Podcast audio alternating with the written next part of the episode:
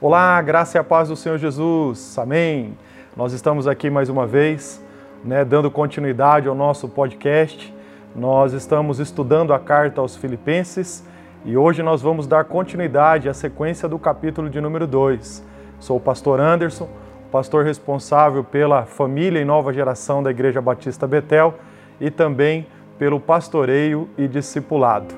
Fique comigo que nós vamos nos próximos minutos meditar num texto lindo da palavra de Deus, considerado por alguns teólogos como a obra-prima do apóstolo Paulo. Na semana passada, nós estudamos capítulo 2, do versículo 1 até o versículo de número 5, e a Grazi trouxe para nós a palavra do apóstolo Paulo, que começou a trabalhar porque aquela igreja, a igreja de Filipos, estava vivendo uma grande ameaça, uma ameaça interna. E essa ameaça era um perigo que estava minando a unidade da igreja. Nós aprendemos pela palavra de Deus que a unidade, ela nasce em Deus. Nós só temos condições de vivermos a unidade porque Deus estabeleceu essa unidade por obra do Espírito Santo de Deus. E a nossa responsabilidade é essa, de preservar a unidade. A igreja de Filipos estava vivendo essa ameaça interna. Nós vimos isso por partidarismo, por inveja, por alguns problemas internos. A unidade daquela igreja estava sendo ameaçada. E Paulo então vai falar a respeito da importância da igreja preservar essa unidade. Quando chega no versículo de número 5, Paulo diz isso: Tende em vós o mesmo sentimento que houve em Cristo Jesus. Paulo fala a respeito da unidade, dizendo para aqueles irmãos que eles deveriam preservar a unidade, e ele vai usar aqui, queridos, agora o nosso maior exemplo, o exemplo daquele que transformou as nossas vidas, o nosso Senhor e Salvador Jesus Cristo. Acompanhe comigo, por favor, a leitura. Nós vamos ler do versículo 5 até o versículo de número 11. A palavra diz assim: Tende em vós o mesmo sentimento que houve também em Cristo Jesus Pois ele, subsistindo em forma de Deus, não julgou como usurpação ser igual a Deus. Antes, a si mesmo se esvaziou, assumindo a forma de servo, tornando-se em semelhança de homens, e reconhecido em figura humana, a si mesmo se humilhou, tornando-se obediente até a morte e morte de cruz. Pelo que também Deus o exaltou sobremaneira, e lhe deu um nome que está acima de todo nome para que ao nome de Jesus se dobre todo o joelho, nos céus, na terra e debaixo da terra. E toda língua confesse que Jesus Cristo é Senhor, para a glória de Deus Pai. Nós estamos diante de um texto que é considerado por muitos teólogos como a obra-prima do apóstolo Paulo. Nesse texto, queridos, Paulo vai utilizar aqui da sua mais profunda revelação teológica para corrigir um problema que estava acontecendo dentro da igreja, um problema de unidade. Paulo pega aqui une doutrina e vida. Isso é algo maravilhoso. E para que Paulo né, faça isso, ele não apenas deixa conselhos para aquela igreja, mas ele olha para o exemplo de Jesus e aponta para esse exemplo, dizendo para aquela igreja: olha, sigam o que Jesus fez por nós. Ele vai dizer isso: tende em vós o mesmo sentimento que houve em Cristo Jesus. Bom, na semana passada nós vimos isso, né? Que a humildade é a virtude que promove a unidade. Quando os nossos corações vivem essa questão da humildade, nós estamos no caminho certo para manter a unidade. Sem humildade, provavelmente a unidade ela é ameaçada. E Paulo aqui nessa sessão, apontando para o exemplo de Cristo, ele vai apontar para duas verdades. A primeira delas é sobre a humilhação de Cristo e a segunda verdade é sobre a sua exaltação. Acompanhe comigo, por favor, os versículos de número 6 até o versículo de número 8. Nós vamos encontrar aqui a humilhação do nosso Senhor Jesus Cristo. Paulo diz assim: Pois ele, subsistindo em forma de Deus, não julgou como usurpação ser igual a Deus. Antes a si mesmo se esvaziou, assumindo a forma de servo tornando-se em semelhança de homens, e reconhecido em figura humana, a si mesmo se humilhou, tornando-se obediente até a morte e morte de cruz. Paulo faz um apelo aqui para que aqueles irmãos olhassem para o exemplo de Jesus. E a Bíblia descreve que o Senhor Jesus se humilhou. Se humilhou por quê? Para quê? Queridos, foi para alcançar as nossas vidas. Paulo vai destacar aqui, dentro dessa verdade, alguns pontos importantes eu gostaria de passar com você, porque a primeira verdade aqui que o apóstolo Paulo aponta é a respeito da humilhação de Cristo. Do versículo 6 até o versículo de número 8, ele deixa isso muito claro.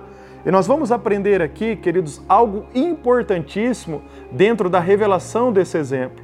Por isso que esse texto, queridos, é considerado como uma obra-prima dada ao apóstolo Paulo pela inspiração do Espírito Santo. Porque Paulo consegue aqui alcançar, queridos, uma revelação de um grande mistério, algo que humanamente né, não seria possível se não fosse com a ajuda do Senhor.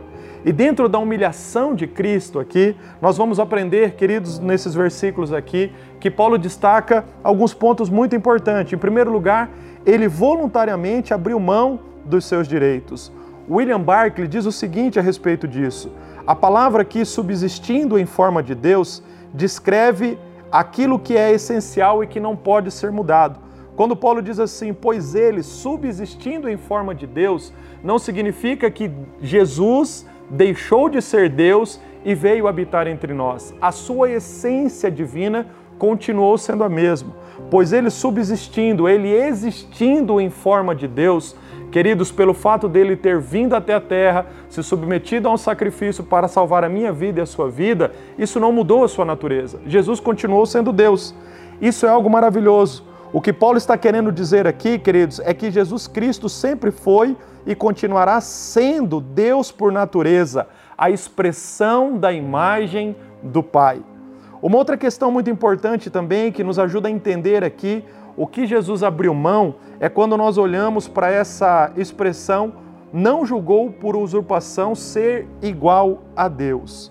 Paulo aqui, queridos, está dizendo que Jesus não julgou como usurpação ser igual a Deus, ou seja, ele não considerou a sua igualdade com Deus como algo que deveria reter egoisticamente, mas Jesus abriu mão dessa posição para habitar entre nós. Aqui nós podemos fazer, queridos, uma referência ou talvez, quem sabe, uma comparação pelo sentimento que houve em Jesus e pelo sentimento que houve em Lúcifer e em Adão. Lúcifer tinha o seguinte desejo: eu vou fazer o meu trono acima do trono de Deus. Lúcifer olhava para Deus Pai e no coração de Lúcifer brotou esse desejo de ser maior do que Deus. Adão foi tentado pela serpente mas algo interessante, queridos, que o levou a ceder à tentação foi isso. Quando a serpente disse a ele: Olha, no dia em que você comer do fruto, certamente você será igual a Deus. O que nós vemos partir do homem, o que nós vemos partir de Satanás ou de Lúcifer? Esse desejo de querer ser igual a Deus. O Senhor Jesus fez o caminho contrário. Ele, sendo Deus, ele não teve por usurpação, ele não se prendeu a esse direito, a essa posição, mas ele abriu mão para estar conosco.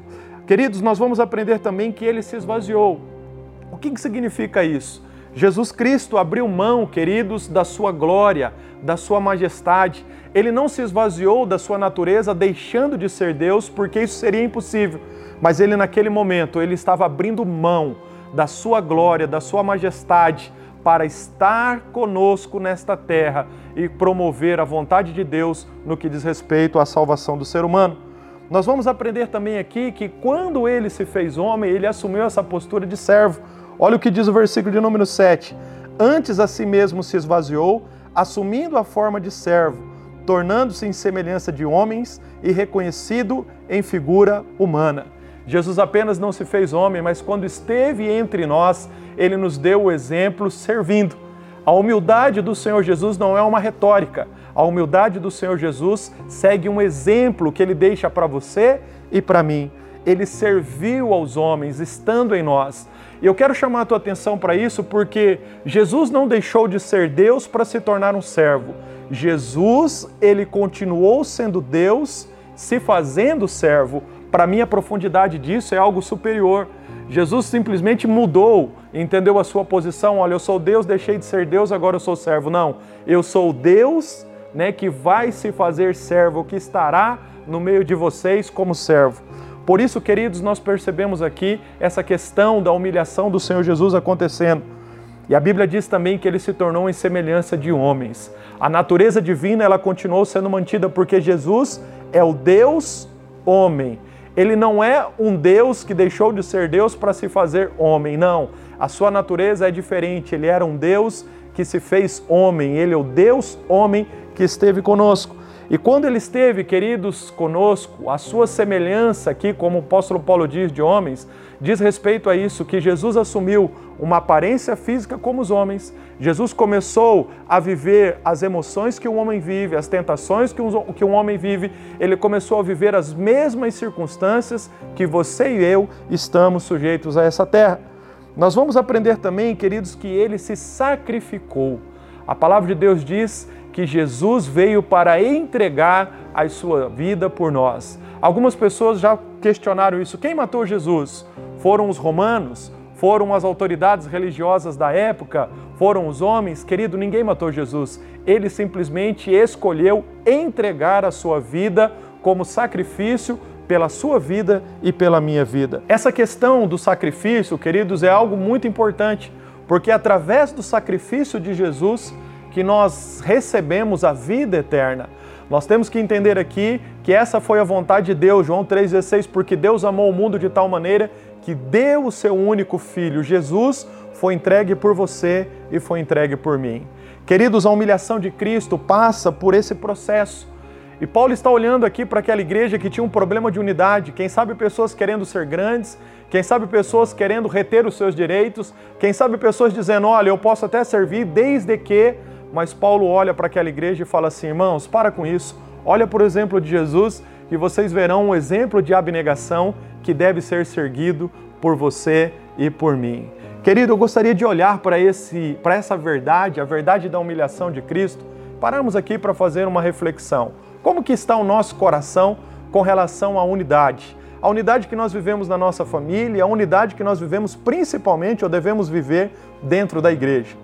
Quantas vezes nós nos esquivamos de fazer a vontade de Deus cumprida, porque dentro do nosso coração, entendeu? Abrigamos a falta de unidade. Jesus está apontando para nós um exemplo sublime, um exemplo de sacrifício, um exemplo de abnegação, um exemplo que abriu mão, entendeu, da sua glória e da sua majestade para se fazer servo e estar entre nós alcançando a nossa vida e nos levando até a presença de Deus novamente.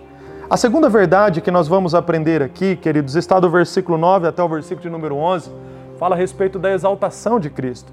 Se no primeiro instante ele foi humilhado, no segundo instante nós vamos ver a sua exaltação. A palavra diz assim: pelo que Deus também o exaltou sobremaneira, ele deu um nome que está acima de todo nome, para que ao nome de Jesus se dobre todo o joelho nos céus, na terra e debaixo da terra e toda língua confesse que Jesus Cristo é Senhor para a glória de Deus Pai. A exaltação de Cristo, preste atenção nisso. A exaltação do nosso Senhor Jesus Cristo começou pela sua humilhação. Essa é a estrada de Deus para as nossas vidas. Por isso que a Bíblia diz: humilhai-vos perante o Senhor e ele, ao seu tempo, vos exaltará. E nós temos que entender que essa exaltação aqui, com relação a Jesus, ela parte de Deus, ela é uma obra divina pelo que Deus também o exaltou. Queridos, essa exaltação não partiu de pessoas, essa exaltação partiu do próprio Pai eterno. Se lá na cruz, no momento em que o Senhor Jesus estava agonizando por causa do peso do pecado da humanidade, se Jesus estava sofrendo, né, porque naquele momento o peso da nossa condenação estava sobre ele, e ele grita: Deus meu, Deus meu, por que tu me desamparastes? Nós vemos o Senhor agora trazendo a partir do seu sacrifício a sua exaltação. Deus Pai não abandonou o Senhor Jesus. Embora naquele momento o Senhor Jesus estava separado do Pai eterno por causa dos nossos pecados, Deus foi ao seu encontro e o levantou daquele túmulo. Ele ressuscitou. E ele não só ressuscitou, ele continua sendo Deus, ele está com o Senhor, intercede por nós e a Bíblia diz que um dia ele voltará para buscar os seus. Queridos, a exaltação ela é obra de Deus. Ela também, queridos, é uma exaltação incomparável.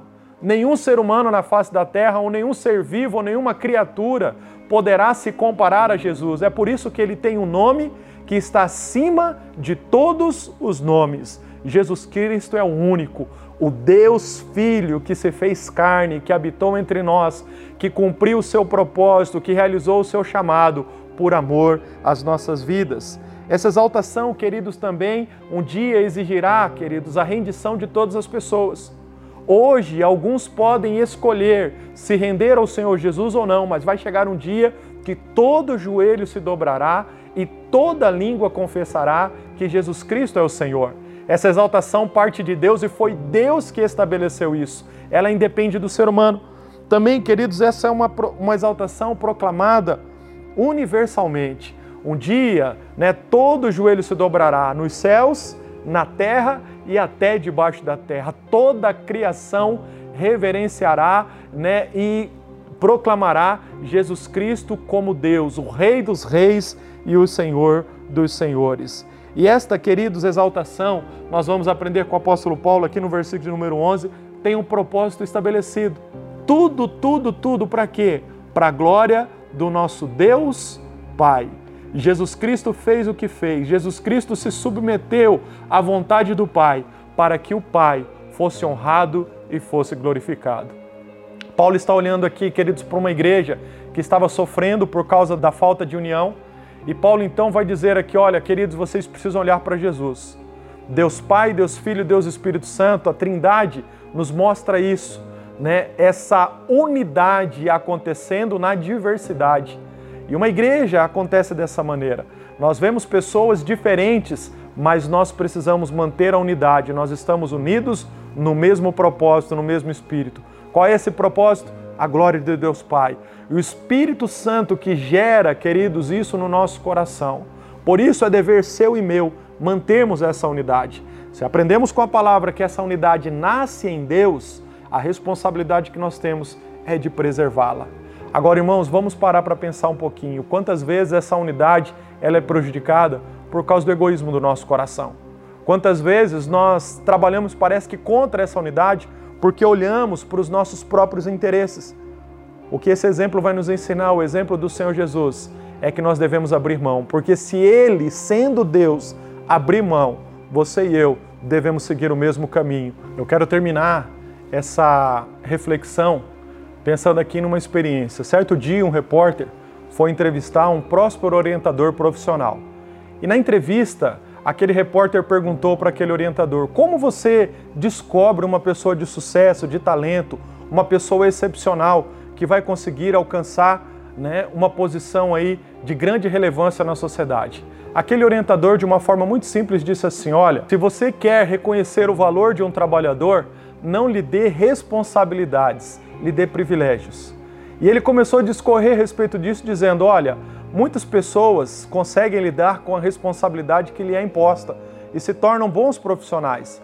Mas se você quer conhecer uma pessoa diferenciada, não lhe dê responsabilidade, lhe dê privilégios. Um bom trabalhador, ele consegue lidar com as responsabilidades, mas só um verdadeiro líder consegue lidar com os privilégios. E é isso, irmãos, que nós aprendemos com Jesus. Jesus, no alto da sua glória, com todo o poder, majestade, diante de todos os seus direitos, ele soube lidar com os seus privilégios, usando esses privilégios em benefício do outro.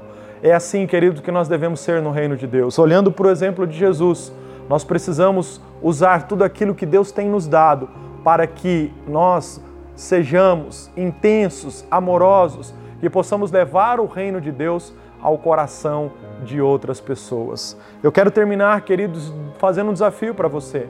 Talvez você durante esse tempo, né, tenha estado distante de algumas pessoas por causa da dureza do teu coração. Quem sabe até cometeram algumas ações contra você que te deixou triste, mas vença tudo isso em nome de Jesus, olhando para o exemplo do Senhor Jesus, porque ele, mesmo sendo ultrajado, mesmo sendo humilhado por homens, foi exaltado por Deus e nos deixa esse exemplo.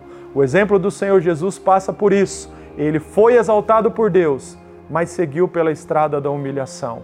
Que nós possamos, como servos do Senhor, sermos humildes, termos o mesmo sentimento que houve em Cristo Jesus. Deus abençoe.